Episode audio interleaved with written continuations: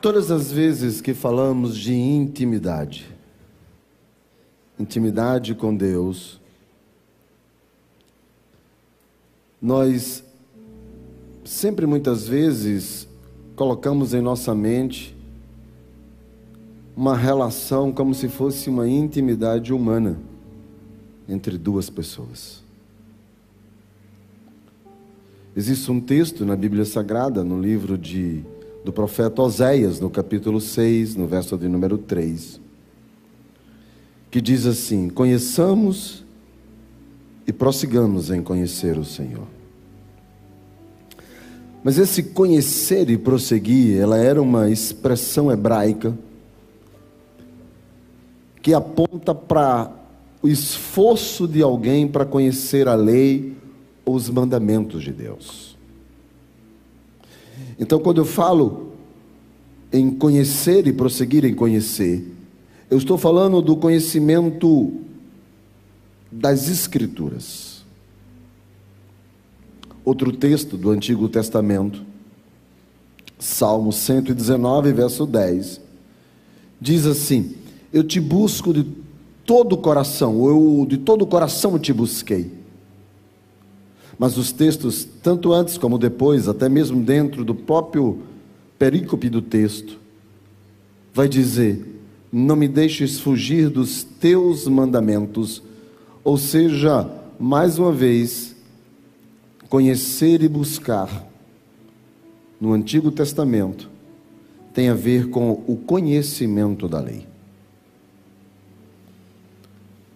Quando eu leio o Salmo de número 25, versos 12 e 14, e o texto do verso 12 vai dizer que o homem que teme a Deus, ele é instruído nos caminhos do Senhor.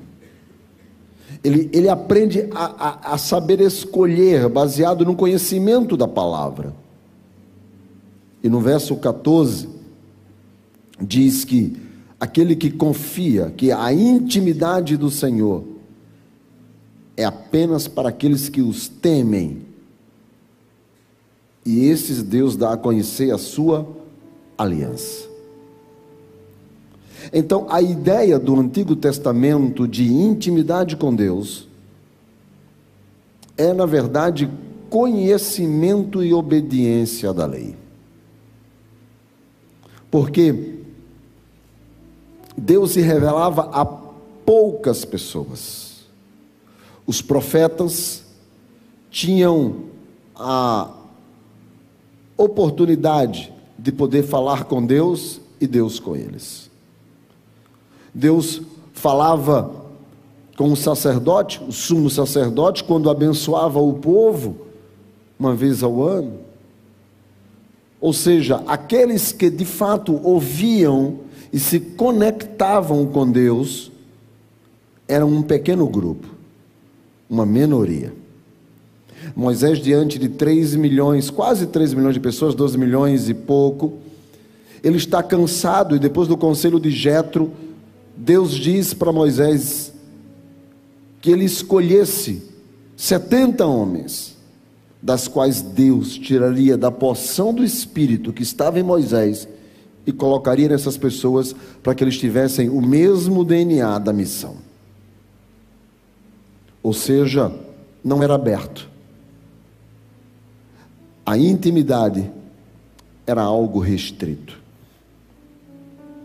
Já no Novo Testamento, o Deus que se faz carne, se faz carne para se relacionar com o homem. E aí vem uma pergunta: o que é intimidade? Porque às vezes a gente usa uma expressão Fulano é íntimo de Beltrano. Fala nisso. Eu nunca conheci Fulano. E desde criança que eu cito Fulano e Beltrano, mas eu nunca os vi. E a gente diz: Fulano é íntimo de Beltrano. Mas o que é essa intimidade?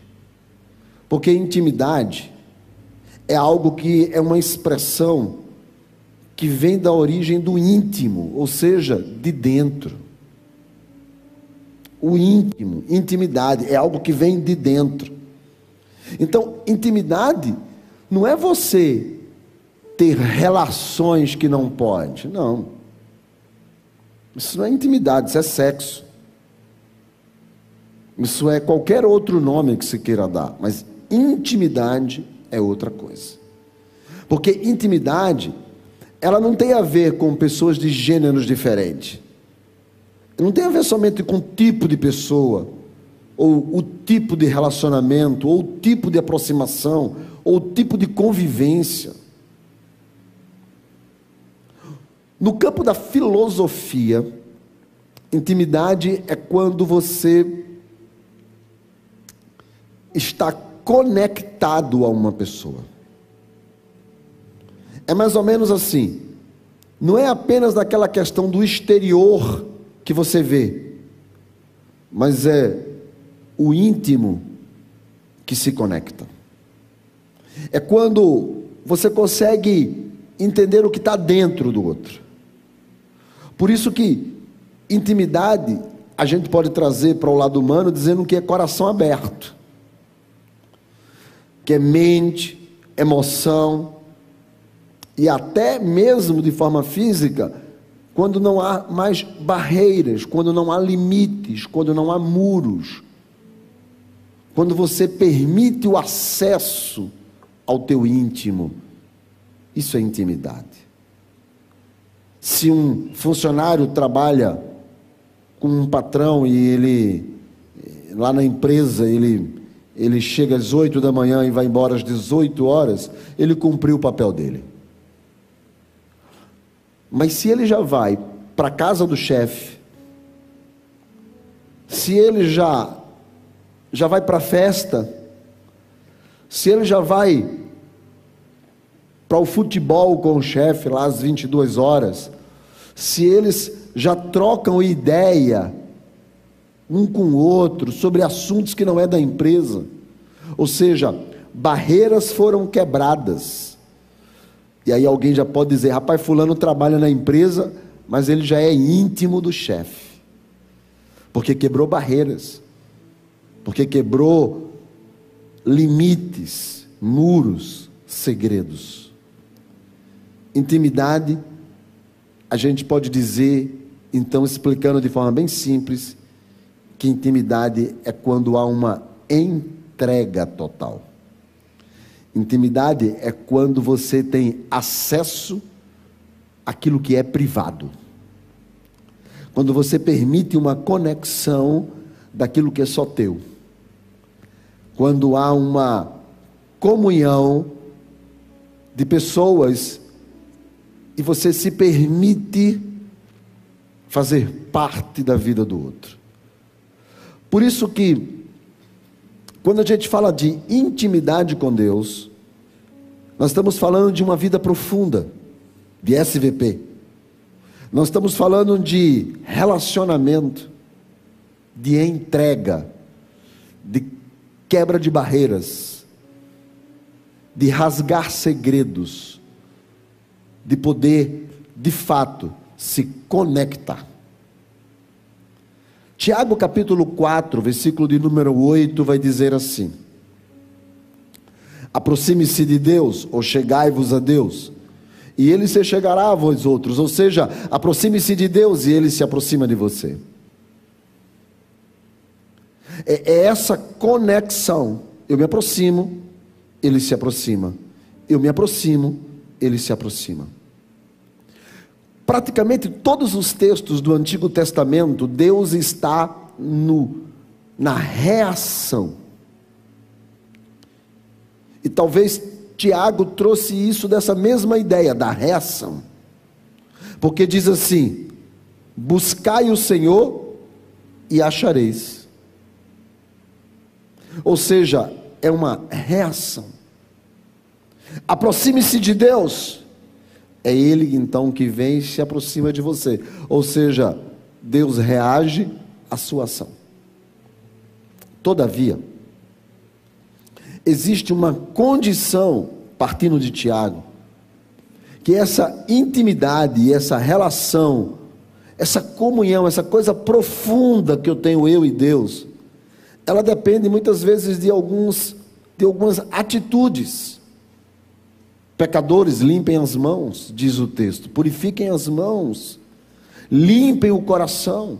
Ou seja, eu preciso agir de uma certa forma para que Deus reaja com uma relação de intimidade comigo. Porque como Deus ele não ouve, está escrito a pecadores, como Deus não se relaciona com aquele que vem com a vida de pecado, é necessário que a minha relação, para que a minha conexão, para que a minha intimidade com Deus aconteça, é necessário que eu haja mãos limpas e sinta, purifique o coração, de maneira que permita que Deus se aproxime nessa relação de intimidade. Dentro dessa relação, a gente precisa entender que a vida cristã, ela é como que fosse uma escada, e você pode estar subindo, mas você também pode estar descendo, ou pode estar parado no meio do caminho. Uma relação de intimidade não é somente conhecer, porque conhecer a Deus é uma coisa. Você pode até me conhecer. Por exemplo, eu como pastor. Mas talvez você não tenha comigo uma relação de intimidade. Então, conhecer é apenas um degrau dessa escada. Se aproximar é uma continuação, mas é preciso que eu me aproxime mais. E quando eu estava já meio desanimado, porque eu falei, Deus, tantas pessoas precisam ter uma intimidade contigo, mas como existe uma condição de limpar as mãos e purificar os corações, de ter que me aproximar para que o Senhor se aproxime, muita gente não vai conseguir ter intimidade contigo. Muita gente não vai expor o coração e permitir-se ser tocado.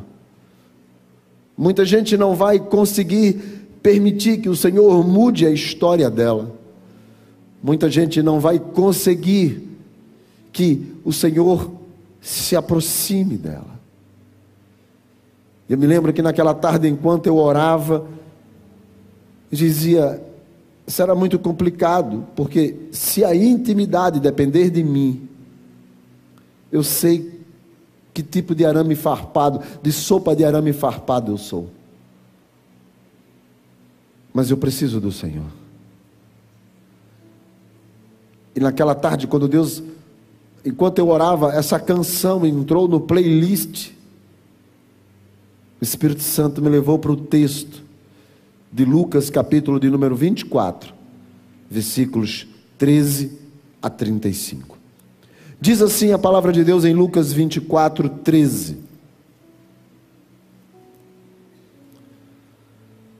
O texto está falando de dois discípulos. Diz assim: Naquele mesmo dia, dois deles, quantos? Quantos? Dois deles estavam de caminho para uma aldeia chamada Emaús, que ficava distante de Jerusalém 60 estádios ou 11 quilômetros.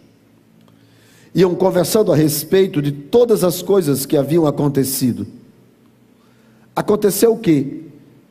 Enquanto eles conversavam e discutiam, o próprio Jesus se aproximou e ia com eles.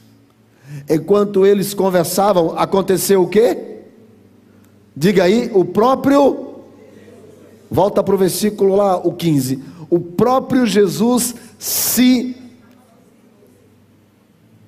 Ou seja, não foi eles que se aproximaram, foi Jesus que se aproximou deles. E eu disse: a coisa já começou a mudar de figura, porque se depender de mim, a intimidade com Deus está quebrada.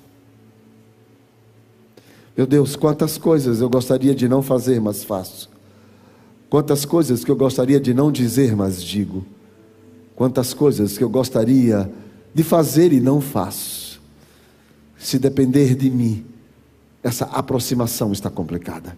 Mas o texto diz: dois deles estavam a caminho, deixando Jerusalém, indo para Emaús, quando o próprio Jesus se aproximou deles. O que me chama a atenção no texto é que estes dois deles, diz o texto, estavam a caminho e eram dois deles. O texto inteiro vai mostrar que eles eram discípulos. Vai dizer que eles eram discípulos. Vai dizer que eles conheciam Jesus. Eles conheciam Jesus vai dizer que eles sabiam dos acontecimentos que estavam rolando por ali. Que eles geraram uma expectativa, que eles caminhavam com Jesus. Por quê? Porque o texto acontece após a ressurreição. Jesus, quando escolhe doze apóstolos, diz a Bíblia que ele escolhe os doze apóstolos entre os discípulos. Então Jesus chama os apóstolos, os doze, para si, mas antes ele já havia separado setenta dos discípulos e mandado entre as aldeias de dois em dois. Lucas vai dizer que muitos dos discípulos serviam a Jesus com seus bens. Vai dizer que muitos dos discípulos o seguiam. Haviam inclusive discípulos ocultos, mas haviam discípulos que eram expostos e estavam com Jesus em vários lugares. Quando Jesus ressuscita Lázaro, e depois no capítulo 2, ele vai para a casa de Lázaro comer, diz que não estavam somente os apóstolos, diz que estavam os apóstolos e seus discípulos, ou seja, haviam muitos entre eles. E esses dois, eles são tão próximos e tão íntimos. Que no verso 21 ele diz: Nós esperávamos que ele era quem havia de redimir Israel. No verso 22, eles dizem: É verdade que algumas das mulheres, das que conosco estavam, ou seja, ele fazia parte de um seleto grupo, Olha o que é que ele diz no verso de número 24. De fato, alguns dos nossos foram ao sepulcro e verificaram a exatidão do que as mulheres disseram, mas não o viram. Alguns dos nossos. Ora, quem foi ao sepulcro? Pedro e João. Eles praticamente se colocaram entre os doze. Eles não eram qualquer um.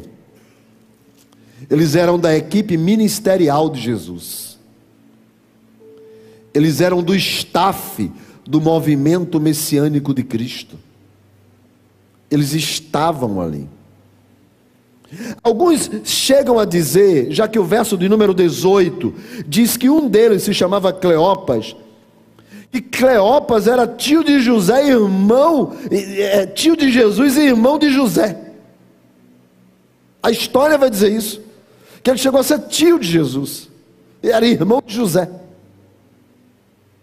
Por isso que o texto cita o nome dele, pela importância que ele tinha no movimento messiânico de Cristo. Só que o texto diz que esses dois deles, mesmo assim, estando nos cultos, frequentando a igreja, que mesmo assim, servindo no ministério, estando ao lado, servindo na porta, servindo, distribuindo os cestos entre os cinco mil que se sentaram na relva para comer da multiplicação, mesmo assim, eles mesmo conhecendo Jesus, saíram do lugar de Jerusalém e voltaram para Emaús. Saíram do lugar onde Deus disse: fique, aonde Jesus disse: aqui é o seu lugar. esperem aqui. Mas eles não ouviram. E Jesus está com eles e eles não reconhecem. E Jesus conversa com eles, mas eles não enxergam. Porque eles olham pelo lado de fora, mas falta intimidade para conhecer de fato quem a pessoa é. Só estar na igreja não é suficiente. Por isso que muita gente desiste. Fala, mas fulano estava na igreja, como se igreja resolvesse. Não, mas fulano era crente, como se tomar um banho e fazer membresia resolvesse. Não, mas fulano era do ministério, como se ser do ministério colocasse ele no céu. A nossa jornada de Jerusalém ou Emaús não é definido pelo serviço que nós prestamos ao movimento chamado Jesus. Não, não é sobre isso. É muito mais do que isso. Por isso que muita gente está se enfraquecendo. Porque ela conhece até o padrão religioso, mas falta para ela uma vida profunda, falta para ela intimidade, falta para ela o conhecimento, não apenas do lado externo das Escrituras, do conhecer e prosseguir em conhecer, não, falta a ela uma relação de intimidade, ouvir a voz no oculto sentir a presença quando ninguém percebe, estar de braços dados quando tudo parece afundar. A intimidade é muito mais do que isso. Eu sou casado há mais de 30 anos. E às vezes, às vezes eu, eu me deprimo e entro no quarto, não quero conversa com ninguém. E meus filhos procuram, e meus filhos às vezes não entendem as minhas loucuras, e quem é que eles procuram para tentar interpretar o meu estado de espírito? A mãe. Mãe, o que está acontecendo com o pai? Por quê? Porque a gente se conhece por um olhar. A gente já sabe quando o sorriso é verdadeiro ou não. Porque a caminhada na estrada vai construindo uma identidade única, intimidade. A gente precisa sair do, do raso. A gente precisa mergulhar mais profundo. A gente precisa deixar que Deus encontre a gente por dentro e coloque tudo para fora e faça uma reviravolta. A gente precisa de mais intimidade, de aproximação. A gente precisa de relacionamento. A gente não pode, por mais títulos e status que tenhamos a ter, apenas viver uma vida como se a fé fosse algo que só acontecesse no domingo, no culto. E eles estão saindo do propósito, mesmo tendo vivido o auge do movimento Jesus, de curas, milagres, multiplicação, mas eles, Jesus morre, e eles estão saindo desse movimento, e eles estão voltando para Emaús. Deixa eu dizer uma coisa para você: tempo de crente não resolve. Deixa eu dizer uma coisa para você: correr atrás de serviço na igreja não resolve nós precisamos ter intimidade com Deus. E chega um determinado momento que a coisa fica tão complicada, tão complicada. Sabe, irmãos, a gente tenta entender Deus, e eu te confesso, às vezes a gente não, não consegue mesmo, porque Deus não se consegue ser entendido. E a gente bota a mão na cabeça e fala: por que essas coisas estão acontecendo? E muita gente vai perdendo a direção, vai perdendo o caminho de Jerusalém, por causa, por causa disso daqui. Olha o verso de número 17. Jesus pergunta para eles: o que é que vos está vos preocupando? O que é que vos preocupa? O que é que a mente de vocês está ocupada nesse momento? O que é que o coração de vocês está ocupado nesse instante? Vocês estão indo tratando de que assunto? E o verso 17 continua: E eles pararam entre tecidos. Irmãos, tem gente que a vida cristã vai minguando, porque ele permite que a decepção tome conta dele. Tem gente que a vida cristã vai minguando, porque ele permite que a tristeza ocupe o lugar do foco do propósito. Tem gente que a vida cristã vai minguando, porque ele coloca as expectativas no homem. Porque eles vão dizer: Nós esperávamos que ele redimisse a Israel, mas vieram os principais sacerdotes e as autoridades, que eram muito mais fortes, o prenderam e o crucificaram. E a nossa expectativa foi por água abaixo. Tem gente que coloca a expectativa no concurso. Tem gente que coloca a expectativa no dinheiro. Tem gente que coloca a expectativa no filho, na filha, eh, no marido, na esposa, no pai, na mãe, no amigo, naquele que conhece, naquele que sabe, naquele que é experiente, naquele que tem já passado, naquele que pode ajudar. Tem gente que coloca a expectativa no nível aqui da terra e se frustra. E a vida cristã vai minguando se frustra, e a vida cristã vai diminuindo.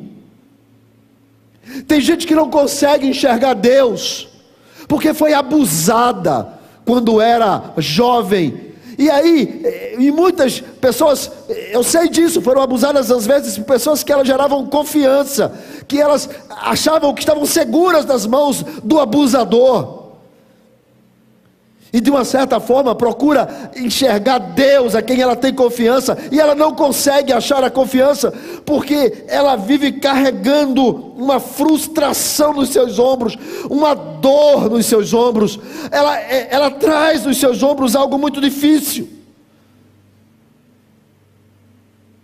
Pessoas que estão vivendo vidas carregando mágoas, tristezas, estão cansadas, cansados.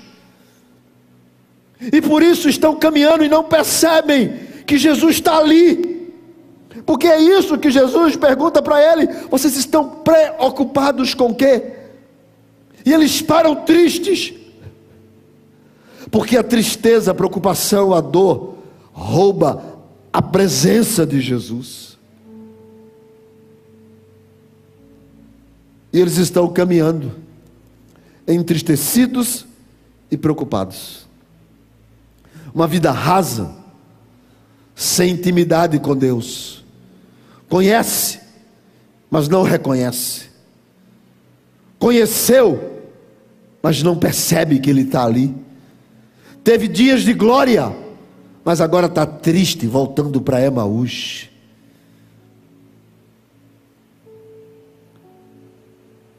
Se dependesse deles, Jesus continuaria ressurreto, falando com os discípulos lá em Jerusalém. Só que Jesus, ele olha para Ezequias e vê os seus devaneios, olha para você e vê a pouca força Jesus olha para você e vê que você por fora é uma coisa, mas no íntimo Você está dilacerado por dentro. Jesus vê você, as pessoas olham você feliz, mas no caminho da decepção de volta para Emaús,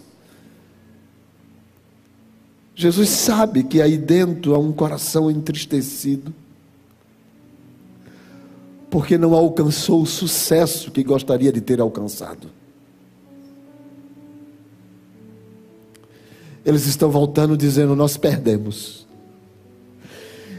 E esse sentimento de perca faz a gente abaixar a cabeça e não ver que quem está caminhando conosco é aquele que morreu e ressuscitou e nunca perdeu uma batalha. Mas a gente está assim, sabe? Acabrunhado. Então Jesus pergunta para eles: vocês poderiam me explicar e abrir o coração? O que é está acontecendo? Por que, que vocês estão indo na, na direção contrária do que Deus tem preparado para você? Vocês poderiam me explicar por que essa tristeza na alma, visto que andaram três anos com o Salvador? Que vocês têm uma história para trás linda, mas vocês estão desistindo. Gente que está tendo uma vida tão rasa que está desistindo. Porque está faltando Deus nesse negócio. E Jesus pergunta para eles. E eles dizem: é sobre as últimas coisas. No verso 18, será que você ignora o que está acontecendo? Será que você não entende o que está aqui dentro? Porque a gente quer que os outros entendam o que está dentro do íntimo. A gente quer. A gente quer que todo mundo entenda a gente. Mas parece que Deus trava de um jeito que fica todo mundo sem entender a gente. Para que a gente carregue sozinho a dor.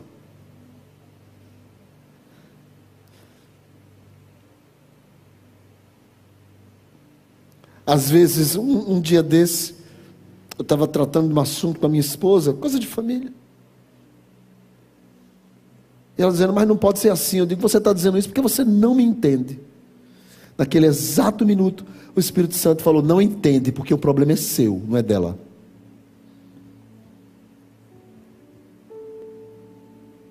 E eles estão voltando, carregando essa dor. A dor da perca, irmãos. Apesar de a gente estar no culto dizendo, você é vencedor, você é vencedor. Nós carregamos todos os dias alguma coisa que a gente queria que fosse diferente, que a gente perdeu. Que a gente não queria que fosse daquele jeito. Eles não queriam que fosse daquele jeito, mas era. Não dá para mudar certas coisas. E a gente muitas vezes não entende isso. Então Jesus pergunta para eles: Ok, dá para vocês explicarem. Eles começam explicando: Não, era sobre Jesus, o Nazareno, varão profeta, poderoso, diante de Deus, diante do povo. Mas as autoridades o prenderam, o condenaram à morte e ele foi crucificado. Nós perdemos Jesus. E por isso estamos voltando nós estamos dando meia volta e desistindo de vez. E Jesus, e eles vão dizer, contar tudo para Jesus. Eles foram lá, tal, até disseram lá, ele está vivo. Mas eu não sinto isso. Disseram, ele vive, mas não o viram. E se não o viram, verso 24, como que eu posso? continuar crendo. Então chega no verso de número 25. E Jesus diz para eles a razão pela qual eles estavam afundando em uma vida rasa e não numa vida profunda. naqueles 11 quilômetros de SVP, deles e Jesus sozinho. Que é isso que é o SVP. Você e Jesus sozinho, naqueles 11 quilômetros, loucos, sem noção, perdidos, gente que não crê, que fechou o coração, tardos de coração, vocês fecharam o coração.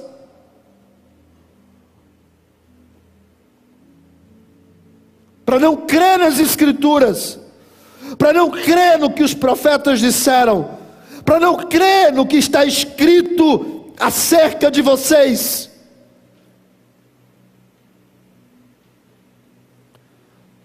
Porque está escrito que Ele está conosco todos os dias até a consumação dos séculos.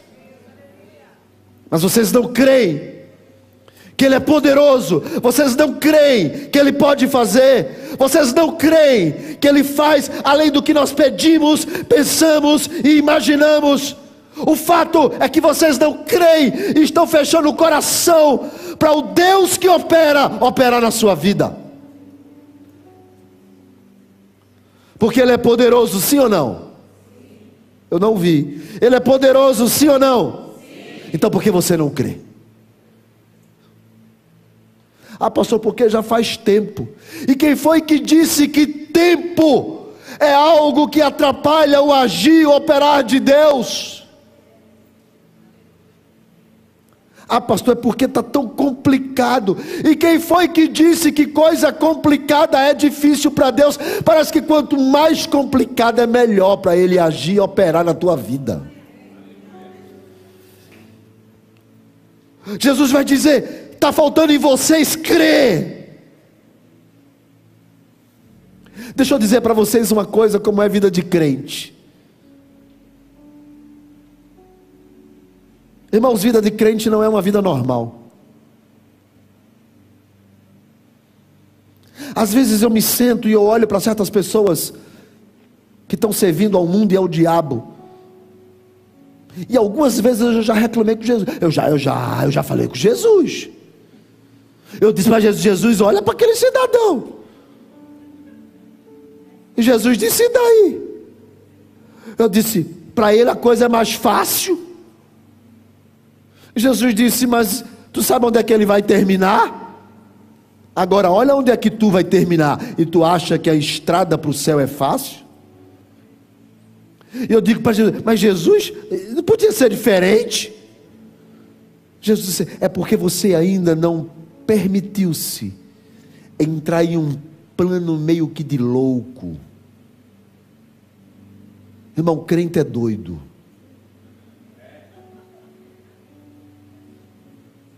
Todo mundo olha e diz assim: está doente, né?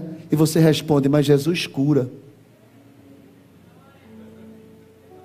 Está difícil, né? Você fala, mas é a vontade de Deus. Quando Ele decidir abrir, Ele abre.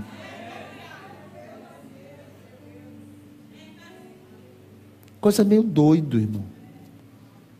E Jesus disse para ele: Vocês não conseguem entender que a coisa é diferente. Vocês precisam, para ter uma vida profunda, precisam ter fé.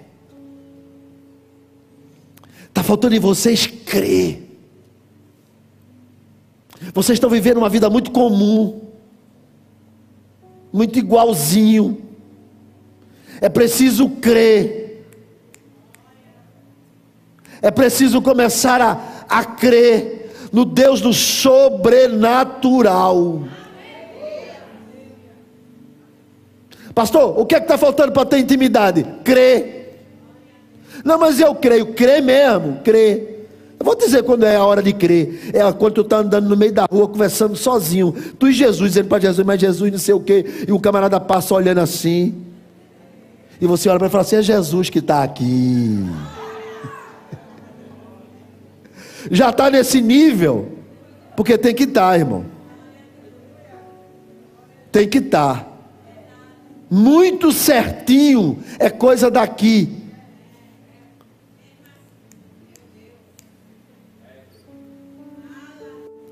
E Jesus diz para ele: vocês têm que crer. E, e outra coisa, tem que abrir o coração. Eis que eu estou à porta aí. E Jesus não está dizendo isso para não crente, não. Jesus está dizendo isso para a igreja. Porque tem muita gente na igreja de coração fechado. E ele disse: Eis que eu estou à porta e bato. Se você decidir abrir a porta hoje, eu entro na tua vida e eu sento e eu gero intimidade com você. Quer sentar para comer? Intimidade. Ele está na porta batendo. Mas o problema é que é muito mais fácil passar o dia assistindo uma série de Netflix do que passar uma manhã na presença de Jesus. É muito mais fácil não faltar o compromisso do convite da tia para a festa do primo de quarto grau do que vir a uma sala de oração uma hora antes do culto. Porque se você não sabe, uma hora antes do culto, nós estamos aqui em cima orando. Mas só que isso é complicado. Tem que sair mais cedo. Ou seja, tudo aquilo que é de Deus é complicado e as pessoas decidem voltar para Emaús, porque ficar em Jerusalém é complicado. Os discípulos estão escondidos com medo dos judeus. As pessoas estão perseguindo aquele movimento chamado Jesus. A notícia é que não tem somente que acabar com Jesus, mas com Jesus e os discípulos. Então não é fácil ser crente. porque você tem um mundo contra você. Porque as pessoas não entendem a tua história. Elas não sabem lá atrás, não sabem as renúncias que você fez, os não que você disse. Quantas coisas que você falou, não, eu prefiro o Senhor. As pessoas não sabem dessa história. Da intimidade de você e Deus, lá no quarto. As pessoas não sabem. E dizem, mas você podia ser melhor. Você podia estar em outro lugar. Porque você tem talento. Porque você tem isso. E tu prefere estar na igreja.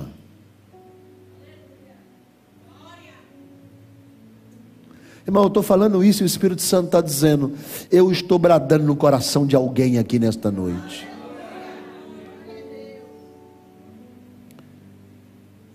Porque preciso uma vida profunda.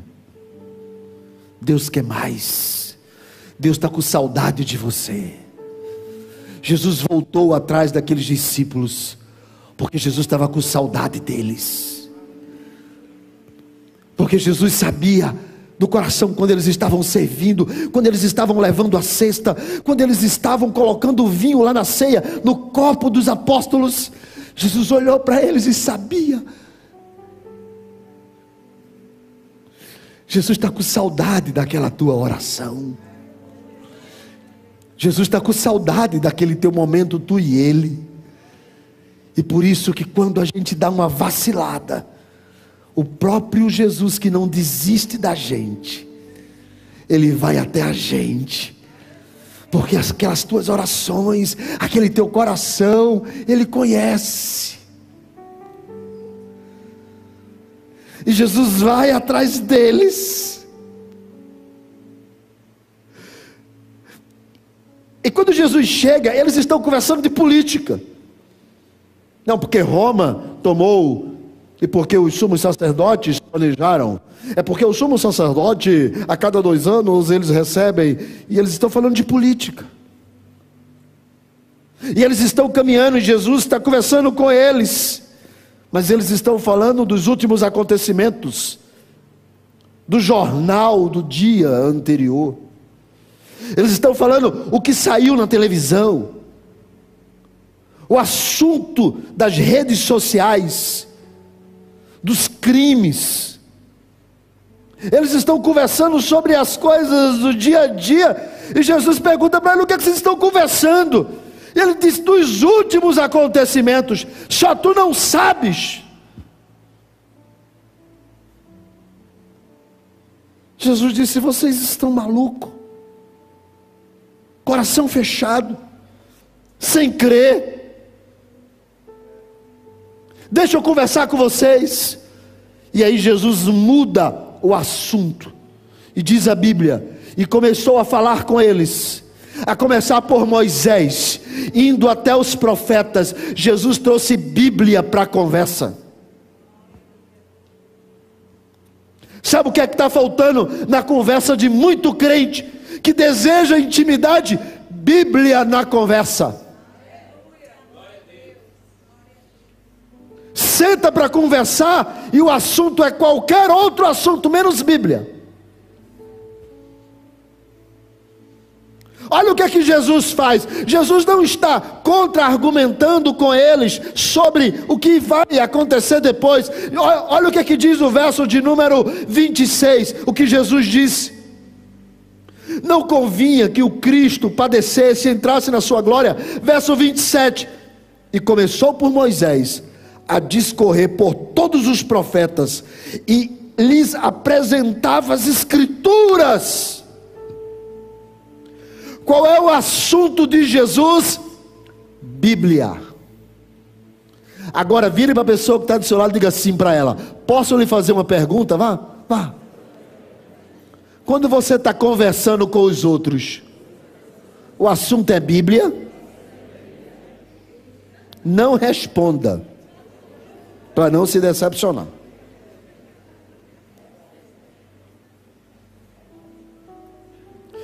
Pastor, meus filhos não querem nada com a igreja. Qual é o assunto da mesa da tua casa?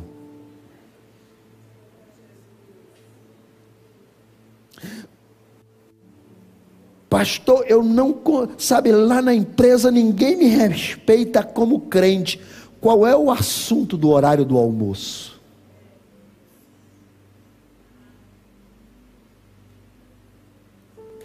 Pastor, a minha família qual é o assunto quando tu senta com eles?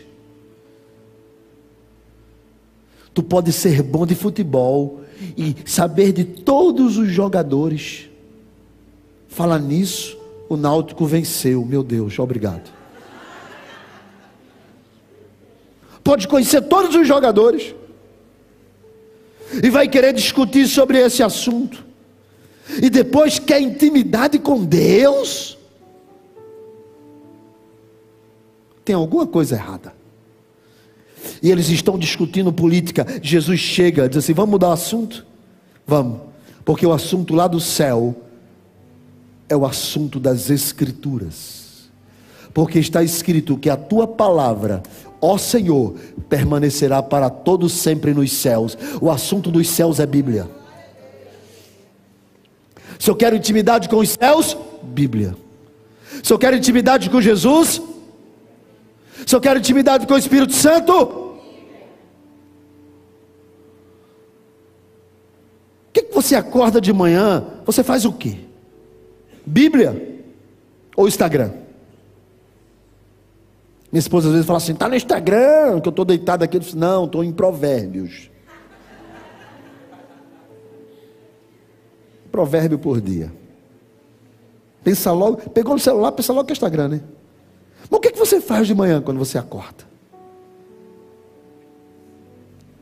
O que, é que você, o que, é que você faz durante o dia que você, sabe, não consome escritura? E, e, e Jesus começa a trazer escritura para eles. E eles então, uau! 11 quilômetros no instante passou. Porque é assim também que é o SVP, no instante passa. Uau, 11 quilômetros. Eles estão caminhando 11 quilômetros, tanto passou, e Jesus ameaça ir embora, porque eles têm que virar para ir para Emaús. E quando eles estão virando para Emaús, Jesus ameaça ir, e ele para. Já está tarde, o dia já declina. Por que, que o senhor vai continuar caminhando? Entra na nossa casa vem para a intimidade. Eu acho que Jesus diz assim: não, mas eu quero, nós queremos, nós precisamos. Pastor, quando que eu começo a ter uma vida íntima com Deus? Quando eu decido querer que Jesus entre dentro da minha história.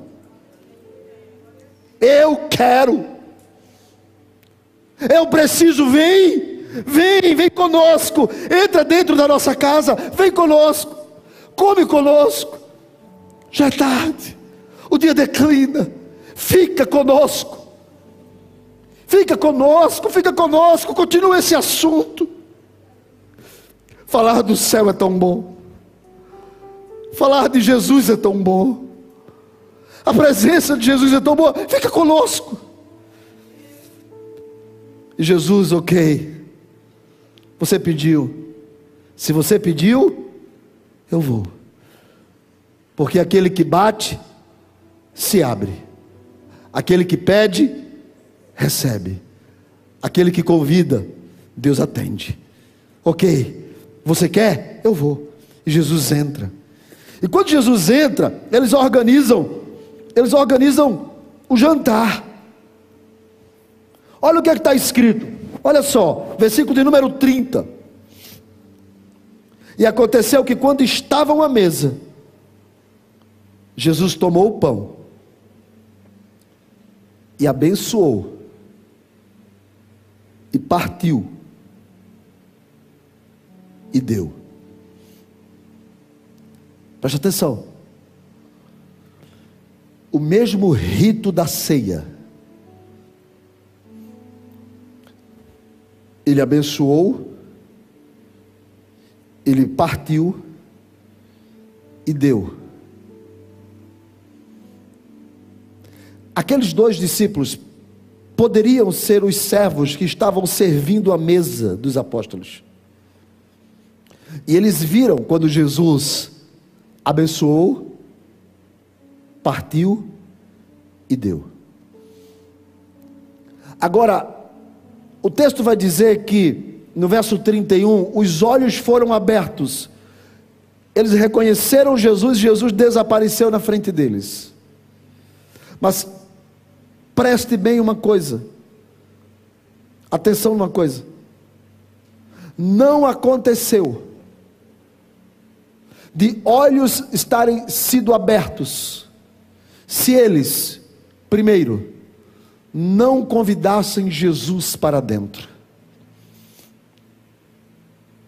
Eu quero uma vida íntima com Deus parte de um desejo profundo da alma. Fica comigo, amado. Fica. Fica comigo. Eu não mereço. Mas fica comigo, Senhor Jesus. Fica comigo. Já está tarde. O coração está triste. Eu sei que eu estou difícil de crer, eu sei que eu perdi o caminho. Eu saí de Jerusalém para Emaús. Eu sei que eu tropecei, eu sei que eu errei. Mas eu quero te fazer um pedido. Fica comigo. A noite está tão escura.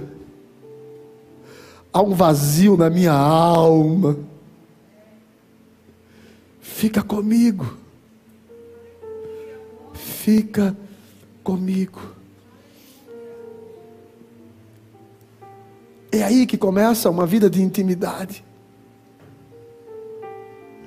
Não são ritos que eu tenho que fazer. Jesus não disse para eles: vocês têm que fazer isso, fazer isso, fazer isso, fazer isso.